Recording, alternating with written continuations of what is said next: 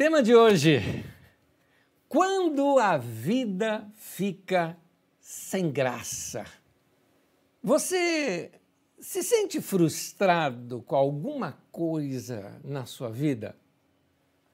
Algumas vezes a vida da gente parece perder a graça, perder o encanto. Sabe quando você come uma comida que é deliciosa, mas você está sem paladar? Então fica aquele gosto de plástico na boca, né? A vida fica insípida, sem graça. É, a vida fica monótona, fica enfadonha. E aqui tem um monte de adjetivo que a gente pode colocar. Quando a gente sente isso, o que seria isso? Será que nós estamos fazendo alguma coisa errada? Será que tem algo errado na nossa vida? Será que está faltando alguma coisa? Muitas pessoas, num momento assim da sua vida, se precipitam, porque para solucionar esse vazio que eles sentem, começam a inventar coisas sobre o que fazer. Mas a sabedoria de Deus não nos ensina isso. A sabedoria de Deus nos ensina a não nos precipitarmos. O precipitado sempre erra o caminho. É o que diz a Bíblia em Provérbios quando fala peca quem é precipitado. Significa quem é precipitado erra na decisão, ele erra o caminho. Chegou o tempo então da gente buscar a sabedoria de Deus para entender o que está acontecendo ao meu redor. Ou, ou o principal, o que é que Deus quer falar comigo nesse momento? Por que, que eu estou passando por isso? Será que Deus tem uma mensagem que Ele está emitindo para mim e eu não estou compreendendo? Vamos ler as Escrituras Sagradas e esse texto, apesar de um pouco longo, eu vou aqui narrar um texto de muitos versículos, pulando alguns, claro, para tornar a, a, a, leitura mais uh, direta ao ponto onde nós vamos abordar. Mas depois você pode fazer a leitura inteira do capítulo 26 de Gênesis, que nós vamos estudar hoje aqui na história de Isaac. Segue comigo a leitura Gênesis, capítulo 26, do versículo 1 em diante. Segue comigo. Houve fome naquela terra, como tinha acontecido no tempo de Abraão. Fome significa seca, não é? Por isso Isaac foi para Gerar, onde Abimeleque era rei dos filisteus. Versículo 12 agora. Isaac formou lavoura naquela terra e no mesmo ano colheu a cem por um, porque o Senhor o abençoou. Interessante que no meio da seca, Deus o abençoa e ele prospera. O homem enriqueceu e a sua riqueza continuou a aumentar até que ficou riquíssimo. Possuía tantos rebanhos e servos que os filisteus o invejavam. Ele já era um vilarejo ambulante, né, como você vê aqui. Estes Taparam os poços que os servos de Abraão, pai de Isaac, tinha cavado na sua época, enchendo-os de terra. Então Abimeleque pediu a Isaac: Sai de nossa terra, pois já és poderoso demais para nós. Por isso Isaac mudou-se de lá, acampou no vale de Gerar e ali se estabeleceu. Note agora que ele muda para de dentro dos perímetros da cidade de Gerar para longe dos perímetros já lá no vale. A primeira mudança dele, e você vai ver várias outras aqui agora. Os servos de Isaac cavaram no vale e descobriram um veio d'água. Mas os pastores de Gerar discutiram com os pastores de Isaac, dizendo: a água é nossa. Por isso Isaac deu ao poço o nome de Ezeque, é, porque discutiram por causa dele. Ezeque significa contenda. Então, os seus servos cavaram outro poço. E eles também discutiram por causa dele. Por isso se chamou Sidna. Sidna significa briga. Isaac mudou-se dali, note outra mudança agora na vida dele, e cavou outro poço. E ninguém discutiu por causa dele uh, deu-lhe o nome de Reobote. Reobote significa lugares amplos, né? dizendo: Agora o Senhor nos abriu espaço e prosperaremos na terra. Dali foi Isaac, Isaac foi para Berseba. E naquela noite o Senhor lhe apareceu e disse: Eu sou o Deus de seu pai Abraão, não tema, porque eu estou com você. Eu o abençoarei e multiplicarei os seus descendentes por amor do meu servo Abraão. Vamos entrar no texto e entender o texto. Quando se fala de Isaac, não é só ali Isaac, Rebeca, marido e mulher bonitinho numa tenda. Você está falando de um povoado todo, centenas de cabeça de gado, tendas, gente. É um, um, um vilarejo, quase que uma cidade ambulante, um povo nômade. Era isso que era Isaac. Então, Isaac, este homem com todo esse povo, Uh, estava acampado lá na, dentro de Gerar, né, dentro da, dos perímetros de Gerar, e usufruindo assim do comércio da região, comprando, vendendo, porque eles possuíam gados e tudo mais. E o próprio rei da cidade percebeu que ele estava ficando mais poderoso ou mais rico do que o próprio rei da cidade, ou seja, crescendo como ele crescia, ele poderia simplesmente dar um golpe e dominar aquela cidade. Ele então se afasta e vai para o Vale de Gerar. Vale de Gerar era um vale que havia antes ainda da cidade, um pouco bem distante dos perímetros da cidade. Lá teve problema com os homens do campo, porque uh, os pastores lá de Gerar, pastores eh, de rebanho né, de Gerar, estavam em contenda com os pastores do rebanho de Isaac. Por isso, o poço que ele tinha aberto lá, ele chamou de contenda ou de Ezeque. E aí ele se muda, ah, ele muda, ah, abre um outro poço num outro lugar e lá também tem problema e ele chama aquele de Sitna, ou seja, briga, no versículo 21. Dali ele partiu e novamente uma viagem vai para longe. Chega num lugar onde não havia nada, não haviam cidades por perto. Ele chama o lugar de Reobote, que significa lugares amplos, e o texto nos fala que ele prosperou que ele estava numa fase muito boa. Mas dali ele ainda parte para Berseba. Você percebe algumas coisas aqui no texto?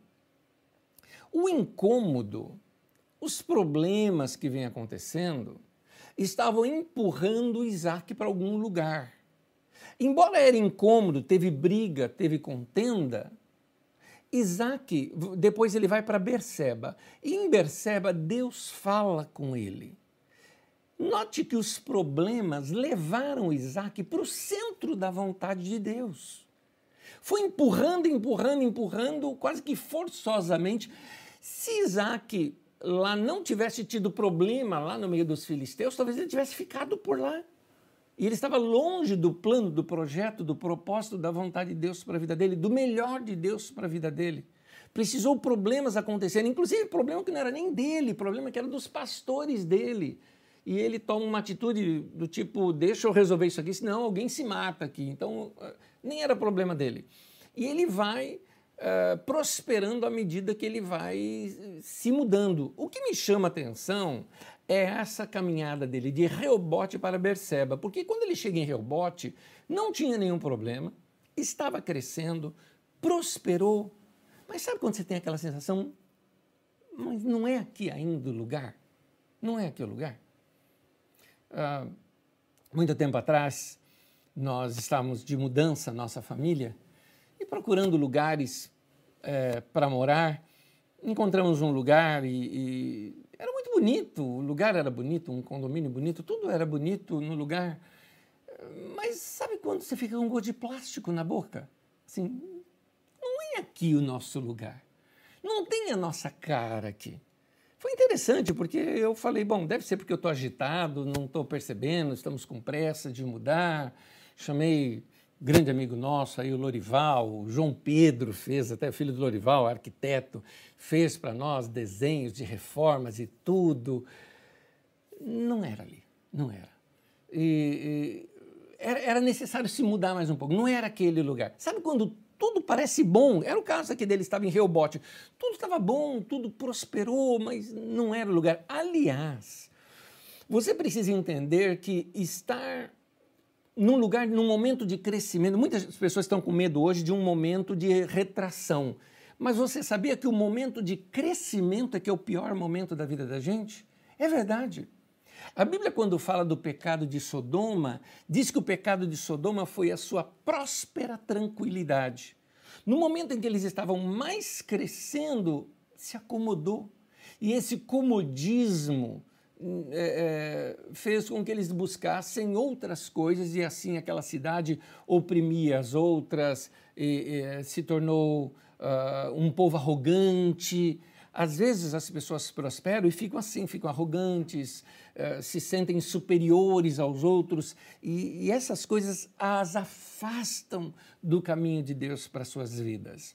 Então nós temos que prestar atenção nesses nessa percepção no nosso relacionamento com Deus, qual é o lugar que Deus quer nos levar? Qual é o momento da vida que Deus quer que a gente experimente? Há determinados lugares que são como rebote. É bom, é amplo, é legal. É interessante que o texto ainda fala, eu, eu, eu, eu volto aqui na minha própria leitura, que ele fala no versículo 22, deu-lhe o nome de Reobote, dizendo: Agora o Senhor nos abriu espaço e prosperaremos na terra. Note, momento de crescimento, de prosperidade dele, numa fase boa.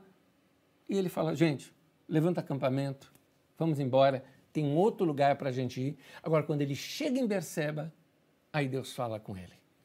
Então, o que eu quero te mostrar é o seguinte: as frustrações na vida podem nos levar para o centro da vontade de Deus.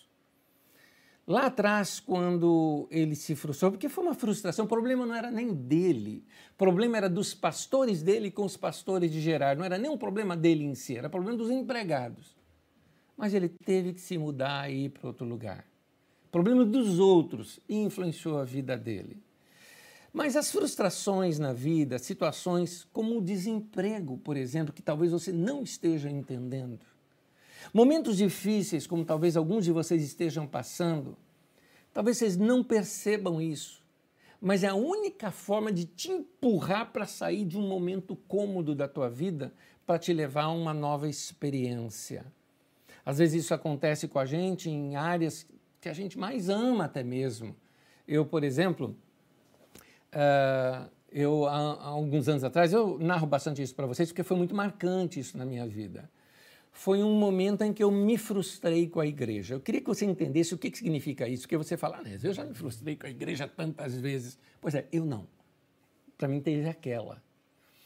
Eu nasci e cresci na igreja. Costumo até brincar dizendo que minha mãe me pariu na igreja, porque eu só me lembro da minha vida dentro da igreja. Eu brincava dentro do salão da igreja. Meus pais eram zeladores e fundadores de uma determinada igreja em, em São Paulo. E, e, e, e, eu cresci no meio da igreja. Aprendi, vi um órgão lá na igreja, aprendi mexendo no órgão. Depois fui estudar piano e toquei aquele órgão da igreja. Eu era organista dos meus oito anos de idade, já era organista da igreja. Para você ter uma ideia como que eu era envolvido. Eu nunca me afastei da igreja. Eu cresci na igreja, eu passei a minha infância na igreja, eu passei minha juventude na igreja. Uh, eu me tornei pastor porque eu amava a igreja e eu queria fazer algo diferente. Toda a minha família foi inserida dentro da igreja, toda a minha história foi para dentro da igreja. E aí um dia eu fui traído dentro da igreja que eu pastoreava e me tiraram do ministério. Gente, assim, meu mundo acabou, meu mundo caiu, eu fiquei frustrado. A vida para mim naquele momento perdeu a graça. Eu tinha família, eu tinha amigos, eu tinha tudo ao meu redor, mas alguma coisa estava faltando. Eh, eu queria que vocês entendessem, tá? É uma coisa muito minha que não é, hoje eu estou muito ligado à carisma. Não existe o anésio sem a carisma, que entende? Faz parte. Eu não consigo separar uma coisa da outra dentro da minha cabeça. Quando eu falo carisma, eu falo todo o ministério e, e dedicação, porque para mim eu existo para isso. Na minha cabeça, essa semana nós estávamos estudando sobre Ana e Samuel. Na minha cabeça não sai da minha mente algo que minha mãe me contou, que quando eu era um bebê ainda, uh, eu tive um problema seríssimo. Ela me levou lá para a Santa Casa de Misericórdia em São Paulo e, e, ela entendeu que o menino ia morrer, entrou dentro da capela, começou a orar e ela me conta, me contou isso, dizendo: eu, eu disse para Deus, Deus, se meu filho viver, ele é teu, vou entregá-lo nas suas mãos. E disse que veio um padre que bateu no ombro dela e falou: filha, Deus respondeu a sua oração. Segundo minha mãe conta, quando ela voltou para me ver lá, disse que eu já estava assim, dando sinais de, de melhora. Ah, seja o que, como foi essa história, que só ela um dia é, pode me contar lá na eternidade, narrando em detalhes, mas ah, na minha cabeça eu era alguém consagrado a Deus e vivendo para Deus. Agora imagina, para mim viver para Deus era esse envolvimento com a igreja. E daqui a pouco eu me vejo fora disso, ou pior do que isso, sendo colocado para fora disso. Então, uh, um monte de coisa ao redor começou a perder a graça. Quando você, quando você perde uma paixão, não é?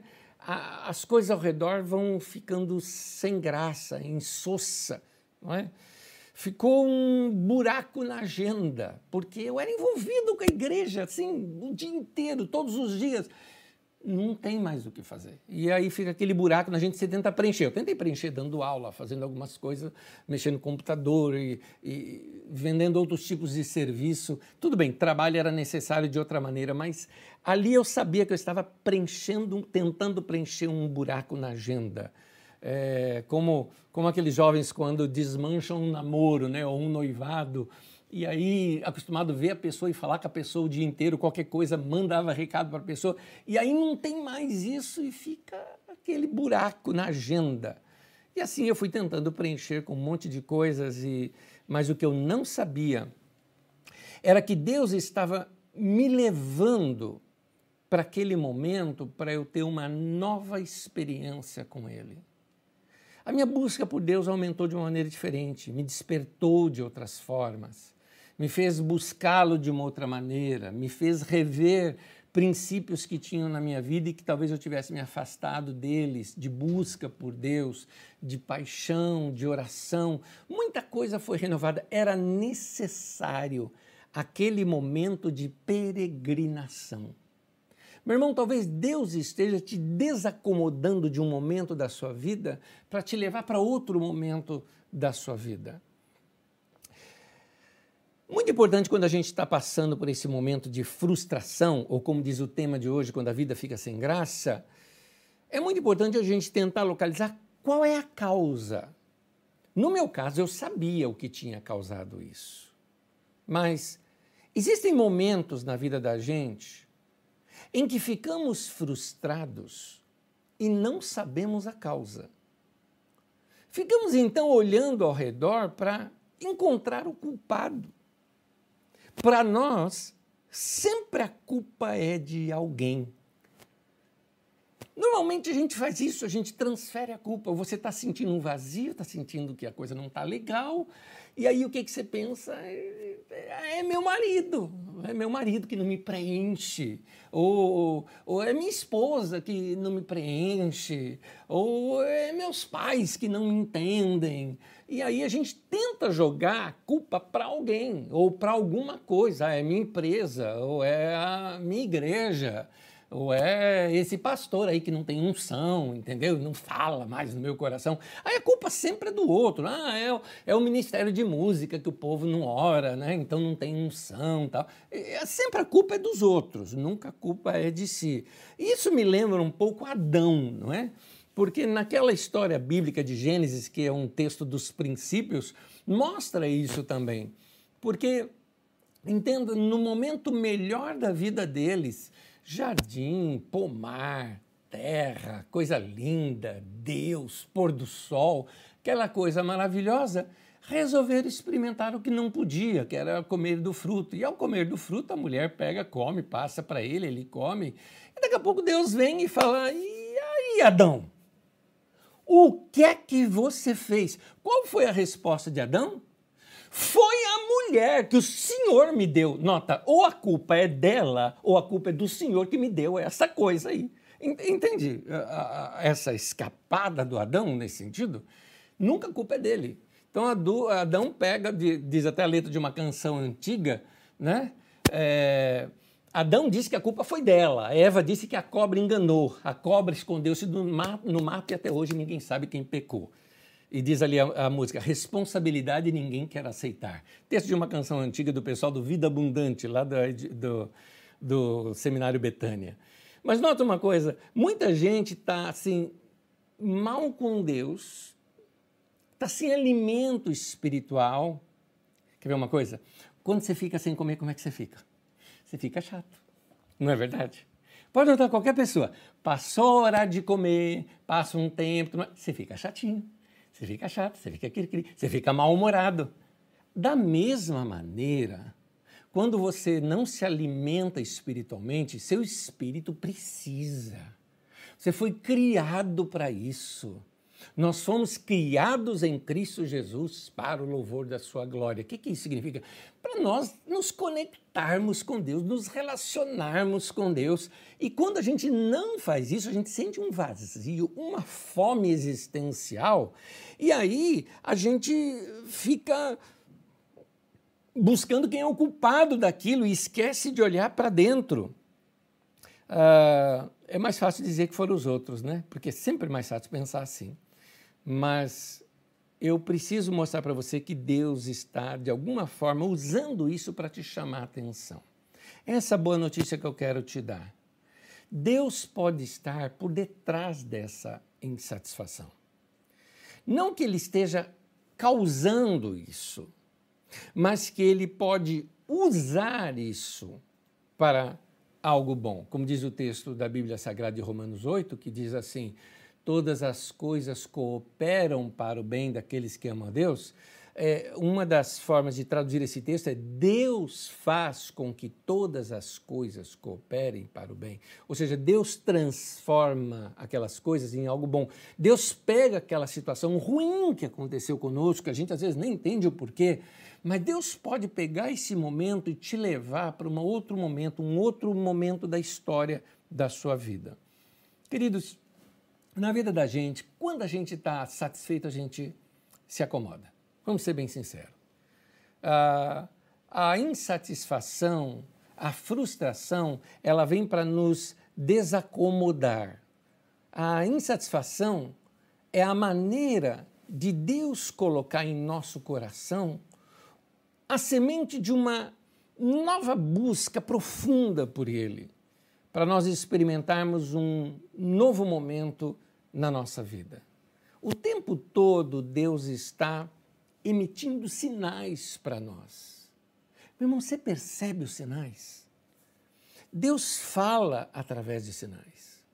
Você ouve uma mensagem aqui, alguém te fala uma coisa ali que tinha a ver com aquela mensagem. Às vezes eu estou aqui ministrando algo para você e você fala: Meu Deus, nessa semana eu vi isso. Ou alguém me falou isso, ou numa letra de uma canção, ou na leitura de um texto bíblico, ou me veio à mente essa semana um, uma coisa parecida com isso. Você percebe? Sinais. Pode notar que às vezes, quando fala que Deus chamou, por exemplo, quando você estuda, como nós estudamos na terça-feira no dia daqui, a vida de Samuel, quando Deus chama Samuel, chama três vezes. E, e, nas vezes que ele chama, ele repetia: Samuel, Samuel. E isso ele ainda faz por três vezes. Nota, Deus insiste. Quando você vem com essa história, ah, eu tive um sonho, eu não sei o que Deus quis dizer. Esquece ou pendura no gancho, espera até que outros sinais venham e deixa aquilo claro na tua mente, no teu coração. Deus vai mandando sinais. Deus pode falar com você, como nós estudamos aqui no domingo passado, na sua meditação, olhando a natureza. É, e, e, aquelas coisas vêm formando, e aí vem uma mensagem e fala com você. Deus vai emitindo sinais. E Deus também pode emitir um sinal através das situações que causam insatisfação na sua vida, para que você se mova daquele lugar, daquele momento da sua vida. Vamos rever isso no texto. Vem comigo. Gênesis 26, texto que nós já lemos, versículo 19 e 20 diz assim: Os servos de Isaac cavaram no vale e descobriram um veio d'água, mas os pastores de Gerar discutiam com os pastores de Isaac, dizendo: A água é nossa. Por isso Isaac deu ao poço o nome de Ezeque, porque discutiam por causa dele. Note que o problema não era Isaac, o problema estava nas pessoas ao redor. Ou Isaac se mudava dali, ou alguém ia matar alguém. Então, como nós já lemos o final da história, nós sabemos que Isaac finalmente chega no lugar certo, no ponto certo da vida uh, da, da, do projeto de Deus para a vida dele. Mas note, foi os outros que causaram isso nele.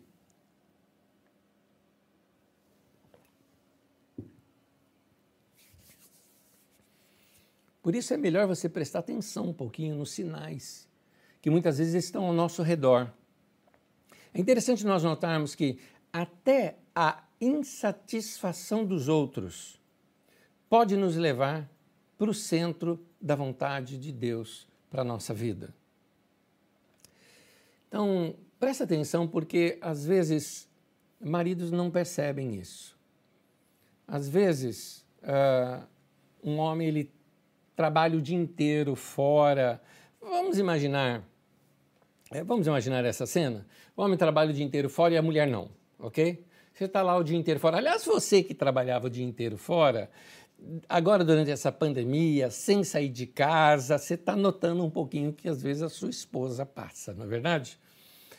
Então você está lá o dia inteiro fora e está ocupado com suas coisas. Quando você chega em casa, o que, que você quer? Você quer ficar em casa quer descansar, tirar os seus sapatos, tomar o seu banho, sentar, assistir alguma coisa, relaxar. A sua esposa, o contrário, passou o dia inteiro em casa, só fazendo serviço dentro de casa, cantando aquele hino, lava roupa todo dia, que agonia, sabe esse hino?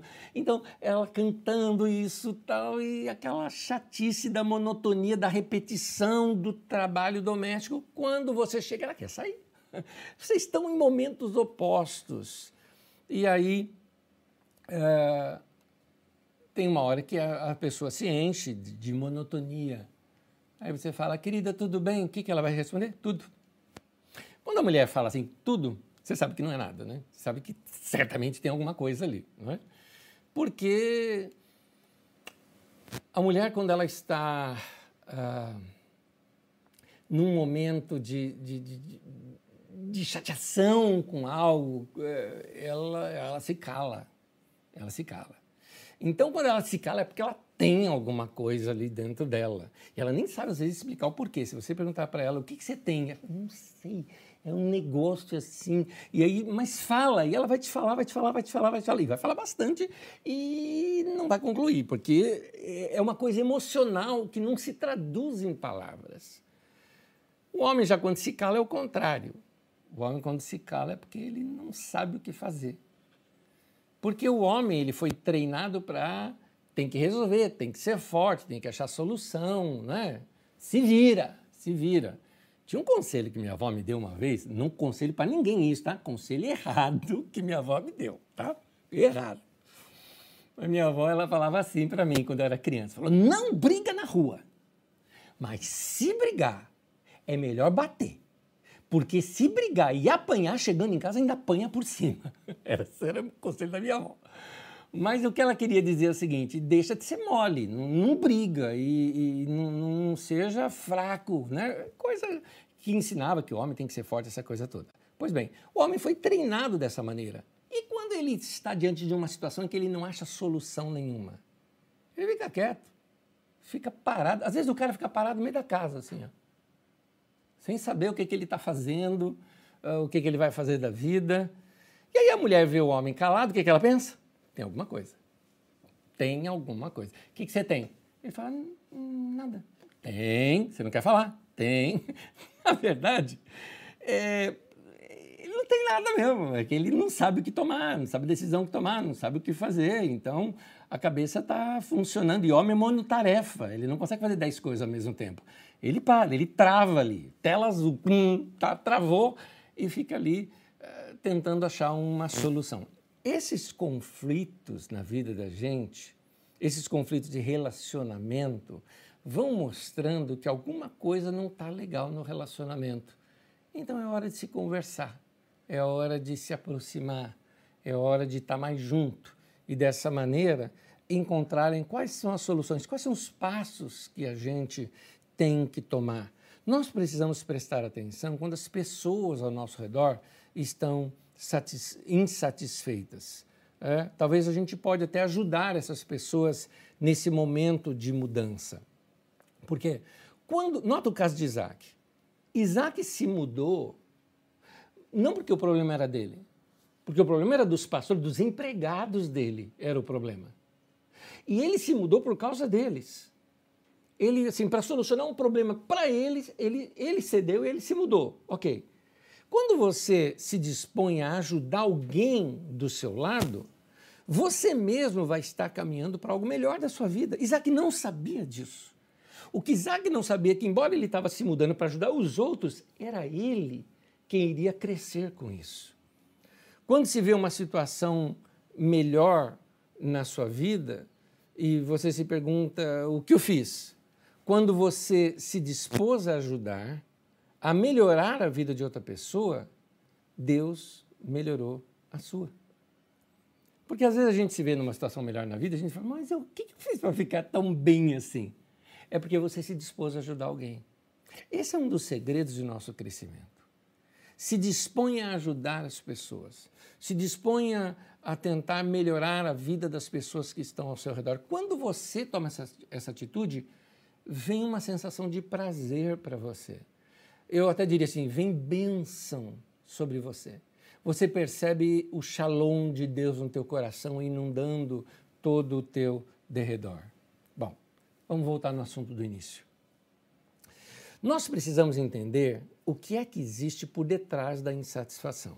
Lembra que eu comecei perguntando aqui para vocês? É, você se sente frustrado com algo na sua vida? Parece que a sua vida perdeu a graça, o seu encanto? Lembra do tema de hoje? Quando a vida fica sem graça.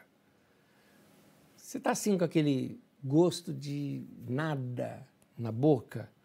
Uh, Deus está te deixando insatisfeito para conseguir plantar algo novo na sua vida.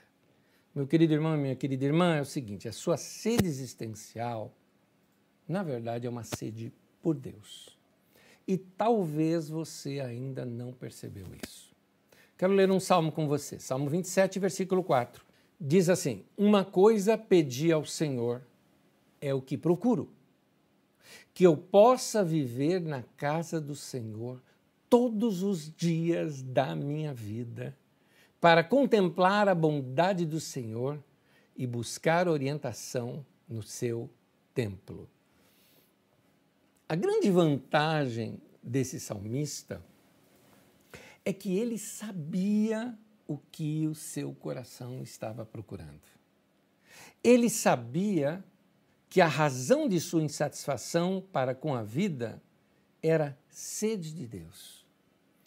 Quando não se sabe, então você fica procurando saciar essa sede com outras águas. Tem gente, por exemplo, que foge para as drogas. Por que, que uma pessoa se enfia no meio das drogas? Porque ela quer fugir do mundo. Ela quer esquecer a situação, então ela busca as drogas, mas esse não é um bom caminho. São, a sua sede é outra. É isso que Deus está querendo te mostrar. Tem outra água que você precisa beber que não é essa daí. Outras pessoas uh, inventam romances, por exemplo. Alguém acaba um relacionamento e logo tenta preencher esse relacionamento com outra pessoa porque ela não suporta esse vazio e aí se precipita. Fica, além de estar com a vida ainda um pouco estragada, estraga do outro. Outros se afundam com distrações temporárias. É, tem gente, por exemplo, que fica maratonando séries, é, se envolvendo com alguma coisa para preencher é, é, o espaço de tempo que fica vazio na sua vida. Então, é, é, quando a gente se perde dessa maneira, a gente fica procurando alguma coisa para preencher esses espaços. Aliás, foi esse o tom uh, da conversa de Jesus com a mulher samaritana. Aquela mulher, ela tinha uma sede existencial. E essa sede só se saciava com a água da vida e não com uma aventura. Era uma sede por Deus. Lembra-se da história? Jesus chega até um, um, um, um vilarejo aos arredores ali de Samaria os discípulos vão procurar alguma coisa para comer, ele fica à beira de um poço, uma mulher vem tirar água do poço, ele pede água para ela e começa um diálogo estranho ali com ela. Diálogo estranho porque homem não falava com a mulher, sendo ele mestre, não podia se dirigir também a uma mulher, nenhuma mulher a ele. Ela era samaritana, ele era judeu, judeus e samaritanos não se conversavam. Mas Jesus começa a perceber que aquela mulher tinha sede por algo e ele, inclusive, revela que nessa sede ela fez muitas buscas por amores e romances. Ele até fala Uh, vai buscar o seu marido. Ela fala, não tenho marido. Ele falou, exatamente, você falou muito bem, você já teve cinco, e o que tem não é seu. Então era uma mulher que ela procurava preencher o vazio dela numa busca emocional. Tem gente que não é na questão emocional, tem gente que não é com romances, tem gente que fica procurando. Por exemplo, tem muitas pessoas em depressão hoje porque não tem mais balada para ir, não tem alguma coisa, porque a balada é distração. Se se gasta, você já chega acabado, quebrado, dorme depois no outro dia até duas da tarde. Então as pessoas fogem do mundo, elas não se divertem, elas fogem do mundo. Então essas distrações na vida, na verdade, não estão preenchendo esse vazio.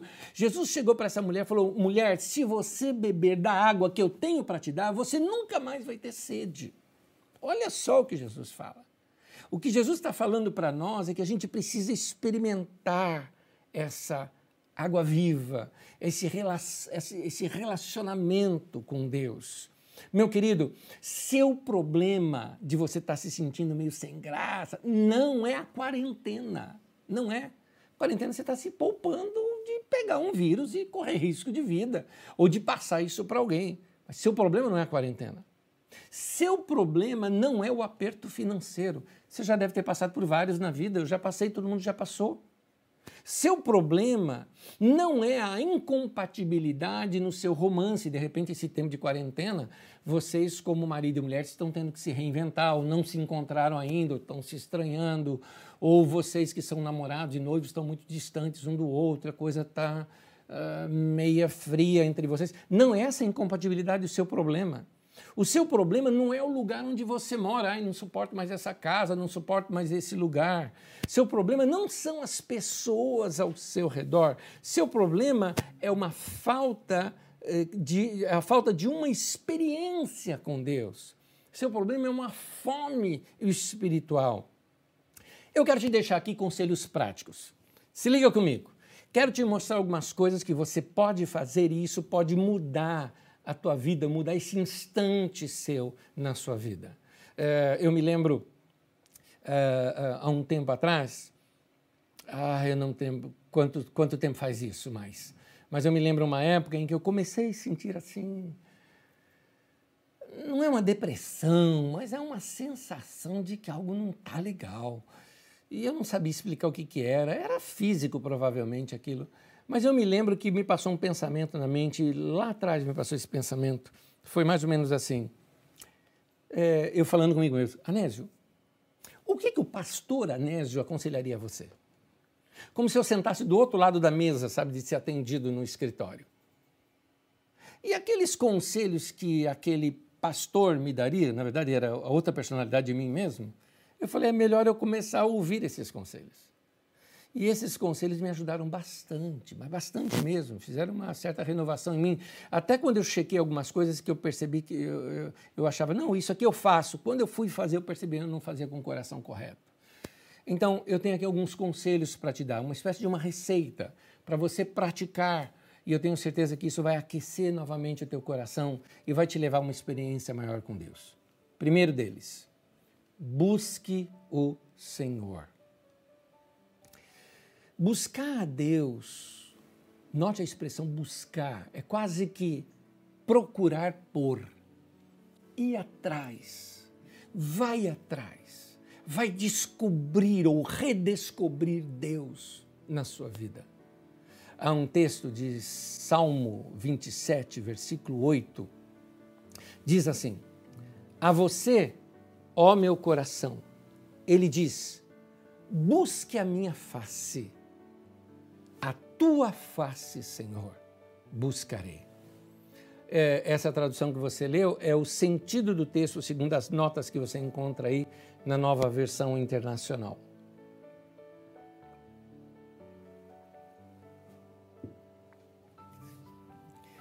Nota, é, é algo mais ou menos assim, é um diálogo consigo. Tem algo dentro de mim que está concordando com isso. Eu preciso buscar mais a Deus. Buscar Deus é querer aprender mais sobre Deus, desejo de conhecer mais as Escrituras, de se encantar com a sabedoria divina, com, com a maravilha do conhecimento do Senhor. É assim que você vai conseguir orientação e sabedoria para tomar as decisões que você precisa tomar na sua vida. A Bíblia é um texto riquíssimo e você encontra com Jesus na sua palavra e ali você recebe a sabedoria que você precisa para tomar as decisões na sua vida. Por isso a importância do estudo bíblico, da, da busca, da leitura bíblica, essas coisas ajudam muito. E, e um detalhezinho, tomar decisões da sua vida e sem precipitação, porque a própria sabedoria é, é, quase que inimiga da precipitação. A precipitação faz você errar o caminho. A sabedoria, ela fala, calma, vai devagar. Deus está te mandando sinais. Procure entender tudo primeiro antes de dar o primeiro passo. Tenha segurança com o que você precisa fazer. Só num tempo de comunhão com Deus é que você vai perceber isso. Então, você não precisa tomar decisões baseadas no primeiro impulso, as decisões elas precisam ser bem pensadas, bem seguras. Por isso, busque o Senhor. Segundo, adore ao Senhor. Adorar, meu querido, é mais do que cantar. Adorar é se encantar com Deus. Entendeu isso? Você o admira, você entra naquele momento gostoso gostoso, você tem essa, eh, esse momento de uma contemplação diante de Deus. Uh, eu, me lembro um dia, é, era coisa minha, eu precisava de um, de um tempo, de uma experiência com Deus. Eu gosto muito de dirigir, eu, eu gosto de orar de olhos abertos, né? Porque eu sou visual, eu, eu... depois eu relembro o trajeto e eu lembro até o que, que eu orei, para você ter uma ideia. Eu, eu sou assim. E eu teve um momento em que eu fiz questão. Eu, eu geralmente posso, assim, como qualquer outra pessoa usa no seu celular, né? Você fala e o celular toca ali a música que você quer. Naquele dia, não, eu quis parar o carro, parei o carro. Eu escolhi uma música para cantar para Deus. Olha que coisa gostosa. Eu escolhi a música que eu iria cantar para Ele. Botei no carro, cantei, sabe quando você assim, solta a goela, né? Canta para Deus. Cantei de todo o meu coração para o Senhor. E eu me lembro, coisa minha, coisa minha. Quando eu terminei, eu fiz assim, e aí, gostou? Como se eu assim, Deus, o senhor gostou do que eu fiz para o senhor? Eu fiquei muito bem naquele dia, foi interessante. Até gente com quem eu trabalho chegou a comentar comigo naquele dia, você está diferente, o que, que foi? Foi essa experiência com Deus. Tenha uma experiência pessoal de adoração com Deus. Tenha essa experiência. Busque. Elas não são frequentes, elas são quase que únicas, de momentos, uma nunca é igual à outra. Mas segue esse meu conselho, busque o Senhor e adore o Senhor. Eu tenho um terceiro conselho para você. Ore ao Senhor. O que você gostaria de falar para Ele? Fala. Não tem por que você não contar para Deus uma coisa que você está sentindo ou passando, porque Ele já sabe. Mas Ele quer que você fale porque você precisa fazer essa leitura do seu próprio coração diante dele. O que você gostaria de pedir para Ele? Pede. Verbalize os seus sentimentos para Deus.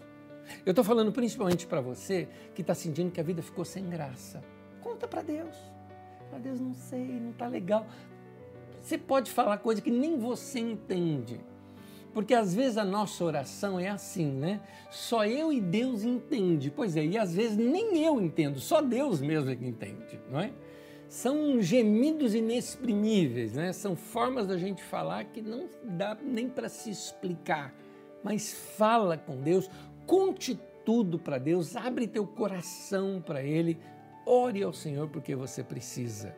E quando você ora, você conta, você fala, cumpre-se em você o que está escrito no Salmo 37, versículo 5. Diz assim: entregue o seu caminho ao Senhor e confie nele. Confie nele. É, a, a, expressão confiar é depositar. Igual quando você pega o seu dinheiro e deposita num banco, você está confiando ao banco o seu dinheiro. Então, quando você vai guardar o dinheiro em algum lugar, você está confiando ali. Então, entregue uh, o seu caminho ao Senhor e confie nele. Faça um depósito da sua vida. Chega para Deus e fala: Senhor, minha vida está nas tuas mãos. Amém. Outro conselho: ouça o Senhor. Isso é muito importante. Ouça o Senhor. No domingo passado, naquela mensagem, perceba a harmonia de tudo, mesmo em meio ao caos, é o tema de domingo passado.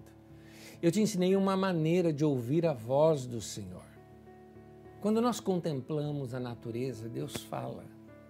Contemplar um pôr do sol, um céu bonito, nuvens, árvores ou uh, flores, uh, momentos quietos, Deus fala com a gente.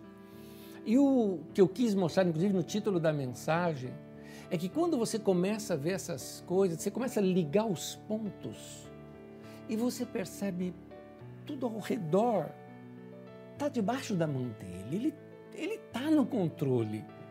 Parece que eu estou no meio de um caos aqui, mas quando eu coloco todo ao meu redor, eu percebo que não é um caos. É o meu ângulo de visão, é o meu momento que eu estou passando. Então, perceba a harmonia de tudo, mesmo em meio ao caos, ouça a voz de Deus. Ou à noite, quando nós nos aquietamos e nós meditamos. Eu quero repetir aqui com você, inclusive, dois textos que, nós, que foram usados e até explanados no domingo passado. Eu não vou aqui explanar o texto todo, porque eu já fiz isso no domingo passado, mas é que eles caem muito bem aqui nesse momento, eu queria repeti-los aqui com você. Salmo 77, versículo 6, uh, diz assim: De noite recordo minhas canções, o meu coração medita e o meu espírito pergunta. Nota que coisa linda você está ali de noite e é o quê? É um diálogo consigo mesmo. E você vai ali dialogando com você e aquilo vira sonho, e você já não sabe mais o que é sonho e o que é conversa com você mesmo. No sonho, acordado ou não, Deus fala. Porque às vezes a gente sonha acordado, né? A gente já não sabe mais o que é pensamento e o que é sonho. E Deus está falando ali. É o momento onde a gente percebe que a gente vai encontrando a sabedoria divina, porque a mente vai se aquietando. Você vai acalmando a mente. Olha o que diz o Salmo 49, versículo 3. A meditação do meu coração trará entendimento.